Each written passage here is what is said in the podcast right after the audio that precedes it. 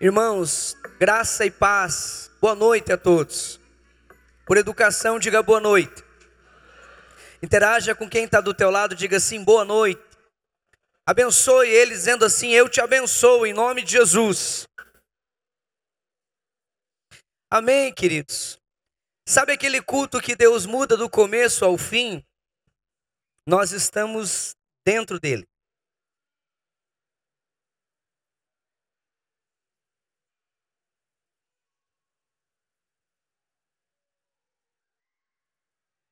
Nós estamos dentro de um culto que foi projetado, que foi arquitetado, que foi sonhado, que foi elaborada uma liturgia. Mas o Senhor tem nos surpreendido, diga amém. Irmãos, hoje eu queria iniciar uma série de mensagens com o título A Igreja que Somos. Em tempos em tempos, o Senhor sempre me leva, me direciona a pregar sobre os nossos valores. Nós crescemos, às vezes nos espalhamos por esse litoral do Paraná. Muitos irmãos que, assim, quando nós chegamos aqui, oito anos atrás, já não estão mais conosco, outros vieram, e esse é o fluxo natural da vida da igreja. Nós nos importamos com o perdido, e nós nos importamos com aqueles que estão sem a esperança que vem da palavra de Deus e a esperança que vem de Cristo Jesus. Por isso, o nosso coração é espalhar pelo litoral do Paraná a mais incrível, a mais extraordinária, a mais poderosa de todas as notícias. Jesus não está irado conosco, diga amém. Uma prova viva disso é que ele mesmo diz em sua palavra: Nisto Deus prova do seu amor. Que ele nos amou enquanto ainda éramos pecadores. Eu vim aqui hoje para lembrar você de uma única coisa. Já imaginou que Deus decidiu te amar enquanto você era inimigo de Deus, inimigo da cruz, inimigo dos valores. Ele do céu dispensou o seu genuíno, singular amor. Isso é o oposto do que nós praticamos e muitas vezes vemos na sociedade. Qualquer pessoa que se predispõe a ser nosso inimigo, a ideia é a gente se distanciar dele. Há um ditado: quanto mais longe, melhor. Porém, esse ditado não é bíblico. Ele é pagão, mundano e eu diria diabólico. Porém, Deus faz o inverso. No exato momento em que Ele poderia se afastar de mim e de você, a palavra diz que Deus prova do seu amor, que Ele enviou o seu Filho enquanto ainda éramos pecadores. Você entende muito mais do que eu em português ou de português. Enquanto éramos, está no passado. Agora o Senhor faz algo diferente. Ele nos lava, ele nos justifica. Ele crava todos os nossos pecados na cruz do Calvário. Ele pega a dívida, ele pega a nota promissória acerca da tua vida. O meu e o teu destino era infernal, não só em vida, mas em eternidade. Isaías diz que um menino foi prometido. Somente Deus, plenamente em seu amor obstinado, desvairado por você, entra no cenário humano, entra no cenário da face da humanidade na figura de um bebê. Essa última semana nós estávamos em São Paulo foi profetizado em cima ou sobre um pastor chamado Gustavo. Ele e a sua esposa já não poderiam engravidar ou ter filhos.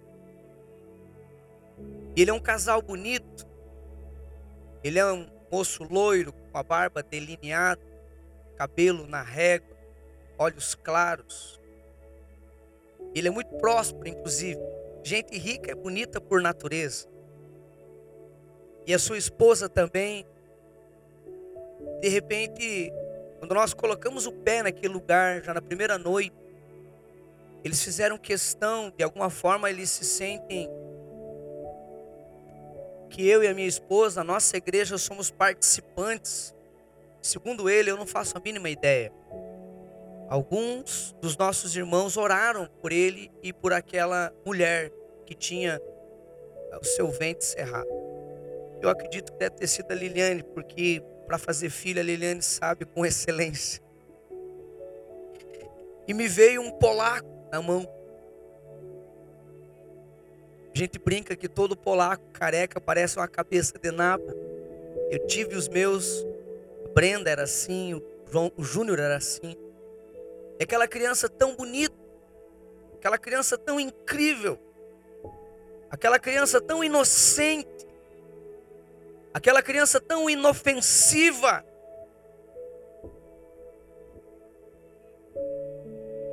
E foi assim que o Senhor decidiu entrar na história da humanidade. Nascendo não em berço dourado, não em ambientes calafetados com ar condicionado, não com enxovais riquíssimos, mas no meio de uma estrebaria. Eu não sei você, mas o primeiro odor que Jesus inalou, trouxe para os seus pulmões, me perdoe a, a indelicadeza, mas foi o estrume. Foi as fezes de animais. É interessante que eu e você não submeteríamos os nossos filhos a tal ambiente. Porém, o Senhor, por amor a você e a mim, submeteu o seu único filho, encarnado, Verbo vivo, Enquanto eu e você e toda a humanidade, de uma forma obstinada, éramos inimigos do Senhor. Mas as Escrituras dizem que Deus prova do seu amor enquanto ainda éramos pecadores. Na cruz do Calvário, as Escrituras nos garantem que eu e você fomos lavados, justificados, nós temos uma posição em Cristo Jesus. Não sou eu mais que vivo, mas Cristo vive em mim. Eu fico imaginando que esse amor ele aumenta na medida da minha entrega. Todos os dias eu e você somos alvos das misericórdias. Jeremias capítulo 3, Lamentações capítulo 2, as Escrituras vão nos afirmar que as misericórdias do Senhor se renovam a cada manhã, elas são inesgotáveis, ela não tem fim acerca de mim e acerca da sua vida. Isso nos empolga, isso nos encoraja, isso nos impulsiona a saber que mesmo que o mundo e o inferno se levante contra mim e contra você, maior e mais poderoso é o nosso protetor. Num culto onde o Espírito, me perdoe a expressão, desorganiza toda a liturgia humana para estabelecer a liturgia espiritual do governo dele. A única coisa que me resta sem esboço, sem anotação alguma, é olhar para você e lembrar que você é amado do Senhor e pelo Senhor. E que cotidianamente, como diz um autor que eu gosto muito de ler, chamado Dallas Wheeler, o Senhor conspira O Senhor arruma desculpas para do céu olhar com carinho, com amor fraternal, ágape. Eu fico imaginando uma assembleia celestial,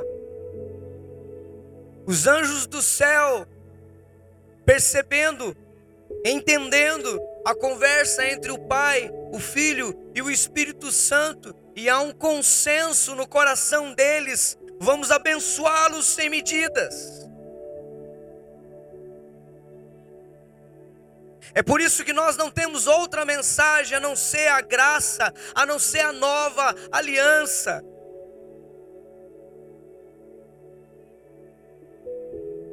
Aonde, segundo as Escrituras, todas as bênçãos celestiais estão disponíveis para aqueles que foram amados, justificados pelo sangue do Cordeiro.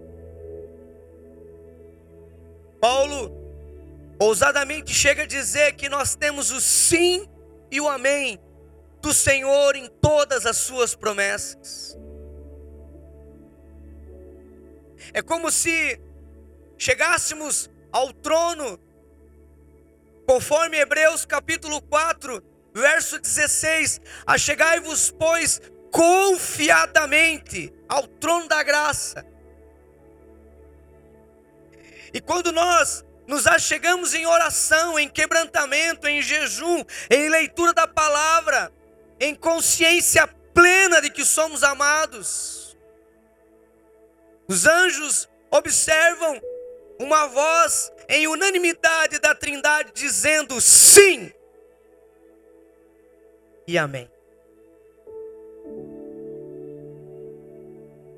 Então eu vim aqui perguntar para você essa noite: A única coisa que te impede de desfrutar de uma vida em plena abundância do favor do Senhor é a forma que você crê e a forma que você se relaciona com Deus. Todos nós, em grande proporção, somos fruto da religião. Da forma meritória, aonde eu e você teríamos que fazer para conquistar. E eu queria lembrar você que no antigo concerto, na antiga aliança, jamais conseguiríamos saciar a lei, posto que ela é demasiada elevada. Paulo escrevendo aos Gálatas diz que se quebrarmos um único preceito, somos réu. E a mesma régua que mede a lei toda, medirá um único preceito quebrado. É aí que nos deparamos com a nossa fraqueza. É aí que constatamos a nossa fragilidade. E você sabia que Deus é apaixonado pela minha fraqueza e pela tua? Na verdade, a Bíblia diz que ele resiste aos arrogantes. Na verdade, as Escrituras há uma palavra de condenação àquele que tem um caminhar de justiça própria. A única maldição que pode nos alcançar é de sairmos da graça, do favor de Deus e entendermos que a nossa relação com Deus, as vitórias, as bênçãos são obtidas por aquilo que eu faço. Aí vem Deus e abertamente diz: Você tem o sim e o amém. Queria fazer uma pergunta simples para você. Nós estamos ainda em janeiro. Chegando o momento da gente ir para águas mais profundas. Queria falar para você que a água não vai se avolumar, a água não vai se levantar, é você que precisa ir. E na medida em que você caminha, a tua relação com Deus é de plena confiança. Eu sinto o Senhor essa noite nos pegando pela mão direita e querendo compartilhar, como diz as Escrituras, o íntimo do seu coração, ao ponto de sermos taxados amigos de Deus.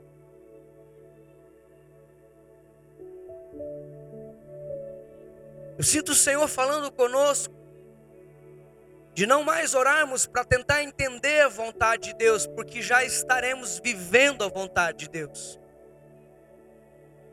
Vivendo a vontade de Deus em nossas casas, vivendo a vontade de Deus em nossos chamados, vivendo a vontade de Deus em nossos casamentos. Eu sinto o Senhor pegando o nosso sistema de crença, fragmentando todos, todos os nossos artifícios de tentar entender como Deus age. Eu sinto o Senhor pegando o nosso racional, a nossa forma linear de pensar que as coisas devem acontecer deste jeito e desta forma, e descartando uma por uma das nossas falsas crenças, e gerando no nosso coração uma pujante expectativa de coisas novas, uma nova medida de fé, uma nova fome por Deus. Eu sinto o Senhor quebrando todos os argumentos religiosos, religiosos que nos prendem de tentar colocar o Senhor numa caixinha.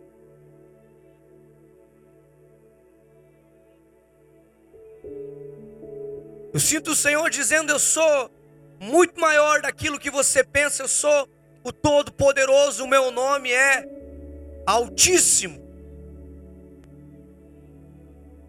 Quem conheceu a mente de Cristo, quem conheceu a mente do Senhor, quem conheceu os pensamentos, porque eles são sobremodos elevados. Mas Paulo diz: Nós temos a mente de Cristo.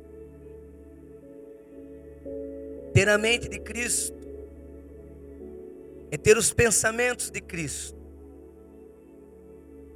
Nós entramos em uma nova temporada. Para nós, 2020 não é apenas um ano, é a primícia, é o início, é o começo de uma nova década. Eu não sei você, mas as minhas expectativas, mesmo no silêncio, mesmo no secreto, mesmo não como aquele que vai nos eirados e trombeteia, mas há algo dentro de mim. Você sabe que o Senhor está, inclusive dentro de você, dentro da tua casa, dentro da tua igreja, trazendo significativas mudanças. Deus não está interessado em dar o próximo passo. O Senhor está interessado em fazer algo novo. Sempre quando nós olhamos para algo novo da parte de Deus, o velho fica em esquecimento. Eu e minha esposa hoje orávamos e ela trouxe à memória um momento que vivemos como igreja. inclusive citou nomes. E na hora, conduzido pelo Espírito, eu disse: Nós precisamos pôr um ponto final nisso. Não apenas porque foram tempos poderosos, incríveis. Não apenas porque as pessoas que ela citou já não estão no nosso meio. Mas o Espírito me lembrava de uma única coisa. Sempre quando olhamos pelo retrovisor com um certo saudosismo, nós limitamos o poder de Deus para fazer aqui e agora. Deixa eu trazer luz para esse pensamento. No meio do deserto, presenciando os milagres da parte do Senhor, carne vindo voando para sua panela, em um ambiente desértico, árido, sem fontes de água. Moisés falava e batia na rocha, água límpida, água cristalina jorrava. Atine comigo.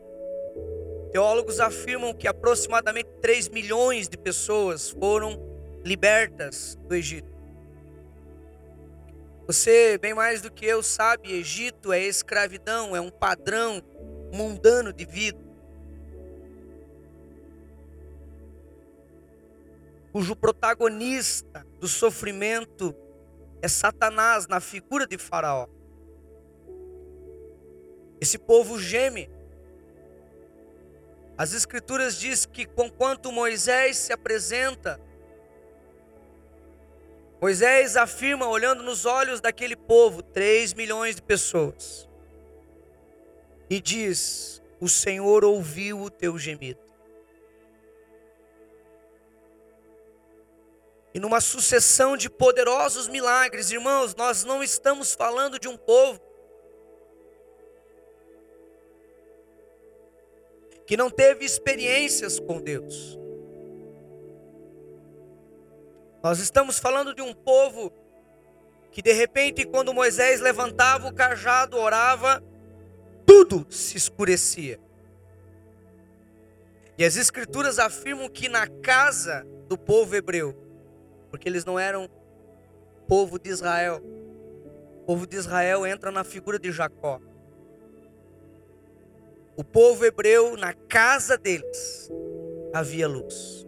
Consegue imaginar? Esses dias faltou luz na rua inteira da nossa casa. Eu não sei você, mas eu olhava para outra quadra, eu falava: o que, que eles têm mais do que eu?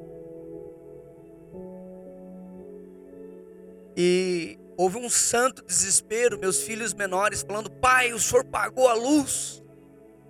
Eu paguei. Consegue imaginar os milagres que Deus operou através de uma sucessão de sinais? E lá, no meio do deserto, o maná caía cotidianamente. Eles saíam com uma medida chamada Gomer. Enchiam, levavam para suas casas. Quem colhia mais não tinha em abundância. Quem colhia menos não tinha em escassez.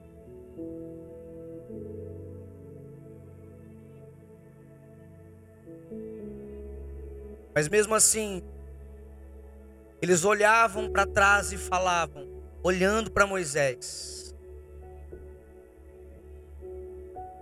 Por que nos tirou do deserto, do Egito?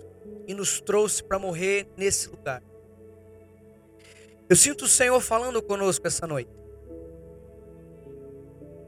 Eu sinto o Senhor resolvendo algumas questões em nosso coração a fim de que possamos avançar para a terra prometida.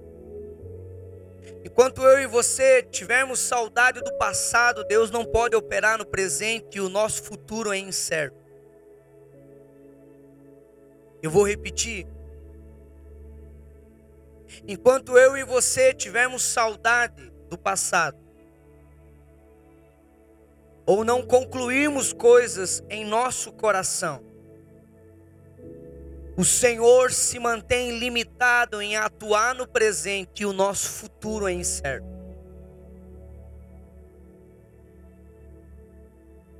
Eu sinto como o Senhor fechando ciclos em nossa vida. É perceptível o Senhor dizendo: se você quer algo novo, espere algo novo. É perceptível o Senhor construindo em nosso coração um sistema de valores regados com fé, não mais com obras, não mais com ações humanas. Eu sinto você sendo absolvido pelo mover de Deus. Eu sinto o Senhor fazendo você mergulhar em coisas novas da parte de Deus e em experiências sobrenaturais da parte de Deus.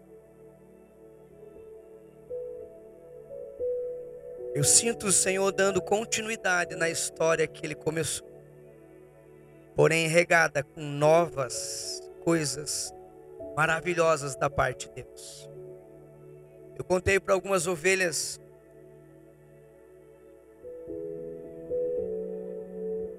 Esses dias eu cheguei num lugar para pagar uma coisa. E de repente, uma mulher não parava de me olhar. Eu fiquei 15 dias de férias. Não tenho muita barba, mas o pouco que tinha deixei crescer. Eu estava de bermuda com um manto sagrado do São Paulo. Inclusive, não sei quanto deu o jogo aí, não fale agora para não quebrar um som. Mas Jesus é vitorioso, diga aleluia. E eu estava de boné e um óculos, tipo daqueles para-brisa de Kombi. Eu paguei rápido, confesso que me senti constrangido. E quando eu voltei, mesmo lugar, a pessoa que estava me atendendo disse: Você precisa fazer outra coisa. E o investimento e a coisa que ele queria que eu fizesse era mais 14 reais. Eu voltei, e quando eu voltei para pagar novamente, aquela mesma mulher me olhando do alto, alto, né? Vocês entenderam? De novo eu me senti constrangido e ela liberou uma frase que daí eu queria, sabe aquelas fumacinhas que os ninjas, hoje os filmes são tão diferentes, né? Mas eles jogavam uma bombinha e sumiu. Eu queria sumir dali. Aquela frase, aquela mulher olhando para mim disse: Eu tenho uma foto tua na minha sala. E aí Comecei a orar em línguas por dentro. Comecei a repreender, mandar fogo para todos os lados. E ela falou: calma.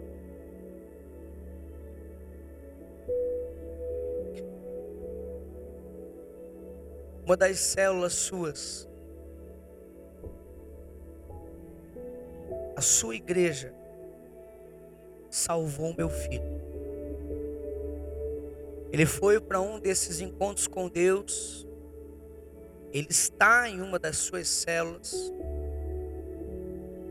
E quando ele voltou, ele quis tirar uma foto contigo. Ele mandou imprimir essa foto. No começo ele colou junto com a foto dele no quarto. Mas em momentos de oração, em momentos de novidade, ele falou para mim, mãe, Deus não quer mais que eu fique apenas me embriagando. Essa foi a expressão que ele usou e ela usou. Do Senhor Jesus, aquilo que ele tem me dado no meu quarto. Eu preciso manifestar isso em toda a casa. E ele pegou a sua foto, pegou a minha foto e pôs na sala. Eu briguei com ele, pastor, porque ficou muito desajeitado. Ela quis falar que nós éramos feios. Tira essa foto daí. E num dado momento, ele agarrou naquela foto e disse assim: Mãe, eu não conheço meu pai. E agora que o Senhor Jesus me deu um pai espiritual, não tire essa foto daqui. Irmãos, nessas alturas eu já estava chorando. Eu paguei, entrei no carro, fui embora. Cheguei em casa assustado, quebrantado. E o Senhor me disse uma única coisa. Nem para minha esposa eu compartilhei, estou compartilhando hoje com vocês. Deus me disse que o que o Senhor fez nesses oito anos é apenas o início daquilo que Ele fará. Aquilo que o Senhor fez no coração desse jovem, aquilo que o Senhor ministrou no coração dele, enchendo o coração dele, matando esse espírito de orfandade é apenas o começo. Eu sinto o Senhor nos dando novos pastores a partir dos nossos jovens e adolescentes. Me perdoe a expressão, eu sinto muito esta igreja cada vez mais dependendo de figuras antigas, como colunas antigas e muito mais potencializando o chamado, onde o coração, a semente que foi plantada, atingirá outras pessoas. Você faz parte disso.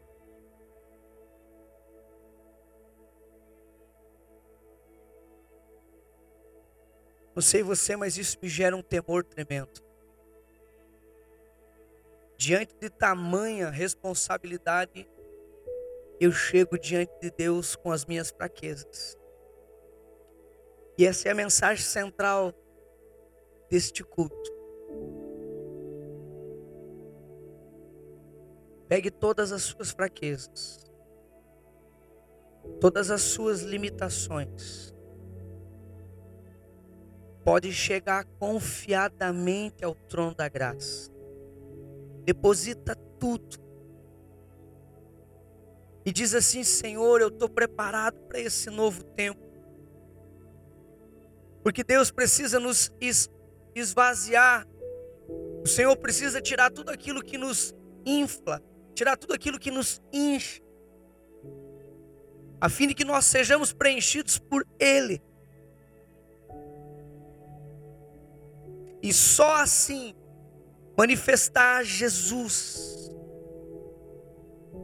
Uma das escrituras que mais me chamam o coração é quando o apóstolo Paulo diz que nós somos o perfume de Cristo.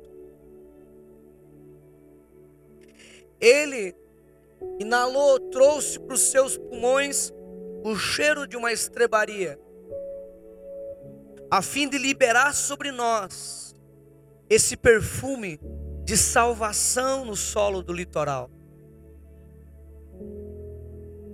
E quando hoje, inspirado pelo Senhor, Deus diz: fale da igreja que vocês são, lembre dos valores, mas nunca se esqueça, eu faço algo novo em cima deles. Irmãos, eu vim pronto para pregar sobre qual é o nosso compromisso como igreja? O que nós assumimos como histórico de fé de 12, 13 irmãos em 1997.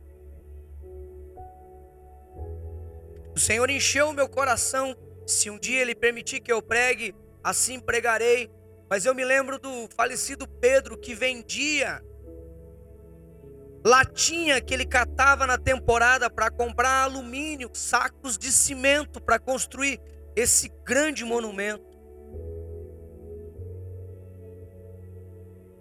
Recém-convertido, os cultos eram feitos lá naquela cozinha. Eu me lembro que ele, rígido, homem muito de fé, ele chegava bravo diante dos irmãos, como eu estou diante de vocês. E dizia assim: irmãos, só temos mais um saco de cimento. E no nosso caixa só tem mais dois dias de trabalho de um pedreiro e de um servente. E o povo liberava generosamente, porque a PIB se tornou um lugar de recomeços. Irmãos, eu me lembro quando eu entrei pela primeira vez nesse lugar. Eu sou um reflexo de um recomeço de alguém. Eu me lembro que essa igreja me amou, me abraçou, me agasalhou e liberou o meu destino. Porque o falecido Pedro, um homem de fé, inspirado pelo Espírito, dizia: cada real, cada saco de cimento, cada generosidade, cada ação voluntária, cada amor que vocês expressam, não só de palavras, mas em prática, é a possibilidade de alguém recomeçar de novo. E quantos e quantos irmãos, eu lembro que em momentos desses, como aqui fizemos em oração, com seus casamentos destruídos. Hoje eu abracei um irmão na intercessão. Alguém já tinha, entre aspas, destruído o coração dele com uma palavra profética. Ele estava em, em prantos, chorando. Olhei firme nos olhos dele e disse: Irmão, você imaginava? Ele já passou a cabeça e começou a chorar.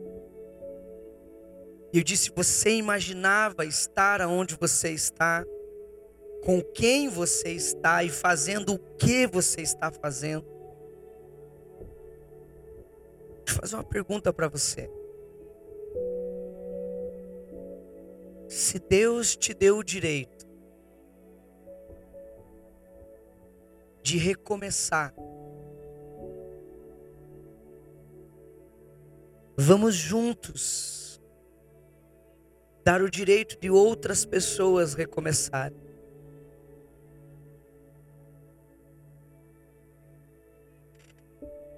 Ainda em dez minutos que me restam. Como eu disse, eu vim pronto para pregar, eu escrevi meu sermão 14 páginas. Mas o Senhor disse: pregue não sobre o compromisso deles comigo, Olhe para mim, não se distraia com as crianças. O Senhor disse: não pregue sobre o compromisso deles comigo. Isso é religião. Fale do meu compromisso para com eles.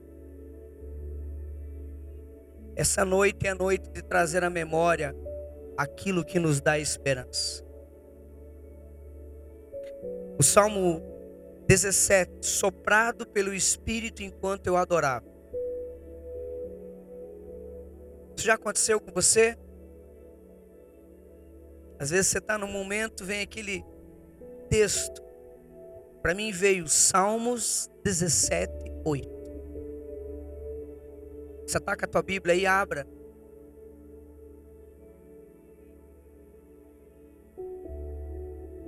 Salmos 17, 8.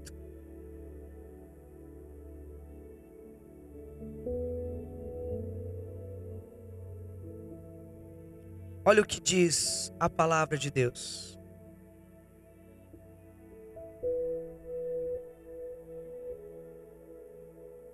Silêncio. Guarda-me como a menina dos seus olhos. Esconde-me na sombra das tuas asas. Que salmo empolgante. O Senhor falou para mim enquanto nós adorávamos que esse é o compromisso dele conosco.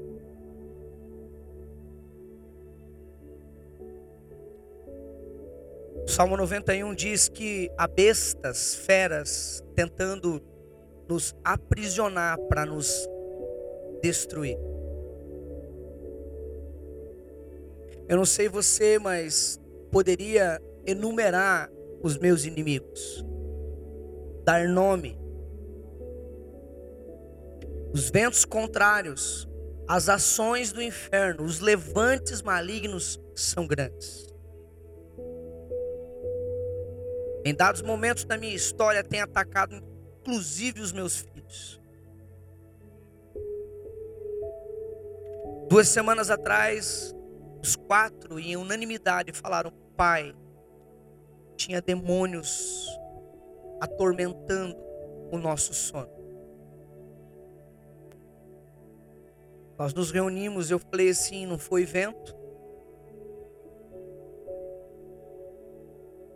Não foi porque vocês deixaram a TV ligada?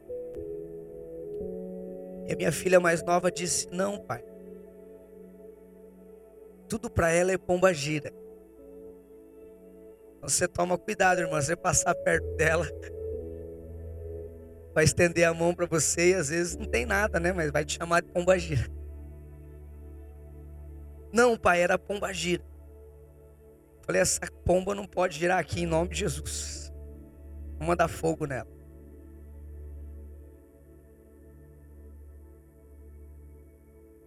Aqui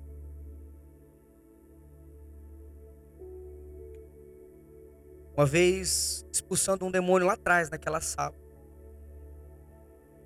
Eu não gosto muito de falar com o demônio, na verdade eu falo mais com Jesus. Muito mais. Tem dificuldade com pessoas que exaltam o ministério maligno. Vê demônio em tudo.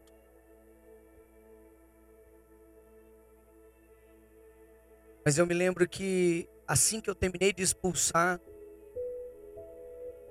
Aquela moça com os olhos assustados disse: Pastor, o demônio disse para eu falar um negócio para o senhor. Eu falei: Não quero ouvir. Falou: Então, tudo bem. Assim que eu falei, tinha uns intercessores juntos, não me lembro quem que era. O Espírito Santo disse: Ouça. Eu falei: Irmã, pode falar. Pastor, o senhor quer ouvir mesmo? Eu falei: Quero. Deus pediu para ouvir.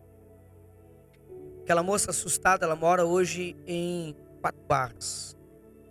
Ela disse assim: assim que ele saiu, ele soprou no meu ouvido: Nós odiamos ele, sua esposa e os seus filhos. Eu falei para ela assim: diga para ele se um dia você se deparar que a recíproca é verdadeira. O que, que eu quero que você guarde em teu coração nesse culto? Precioso e poderoso. O compromisso do Senhor é proteger você. O Senhor protege os seus profetas. O Senhor ampara aqueles que são seus. A palavra que o Senhor colocou no meu coração para ministrar no seu coração é simples. Você vai voltar para tua casa com esse entendimento e com essa revelação. O Senhor te guarda como a menina dos olhos dele. E o Senhor te traz e protege você debaixo das suas asas. Esse é o teu protetor. O Senhor, enquanto nós adorávamos, ministrava no meu coração: diga para eles que além deles terem um compromisso comigo, acima de tudo, o meu compromisso é com eles. Quero finalizar esse tempo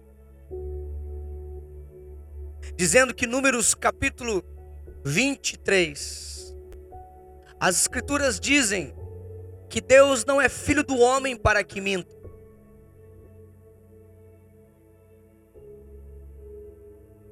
Deus não tem uma palavra dupla. Deus não é inconstante. É tão bom ser firme, rígido e se relacionar com homens e mulheres de palavra. Porém, mesmo estes um dia podem outrora falhar. Porém, o Deus que nós servimos nos garante e nos diz: Eu não minto. Eu não me arrependo de nenhuma das promessas que eu liberei sobre vocês. E hoje o Senhor assume mais uma vez como aquele que se põe à frente dos nossos inimigos. Hoje o Senhor diz assim: como numa forma rápida de reflexo, quando um dedo, quando uma seta, quando uma lança, quando qualquer instrumento pontiagudo tenta ferir os olhos, algo rápido, uma forma rápida de proteção é a pálpebra. Como protegendo os olhos. Assim eu sou com você. Eu vim aqui lembrar quem é Deus na tua vida.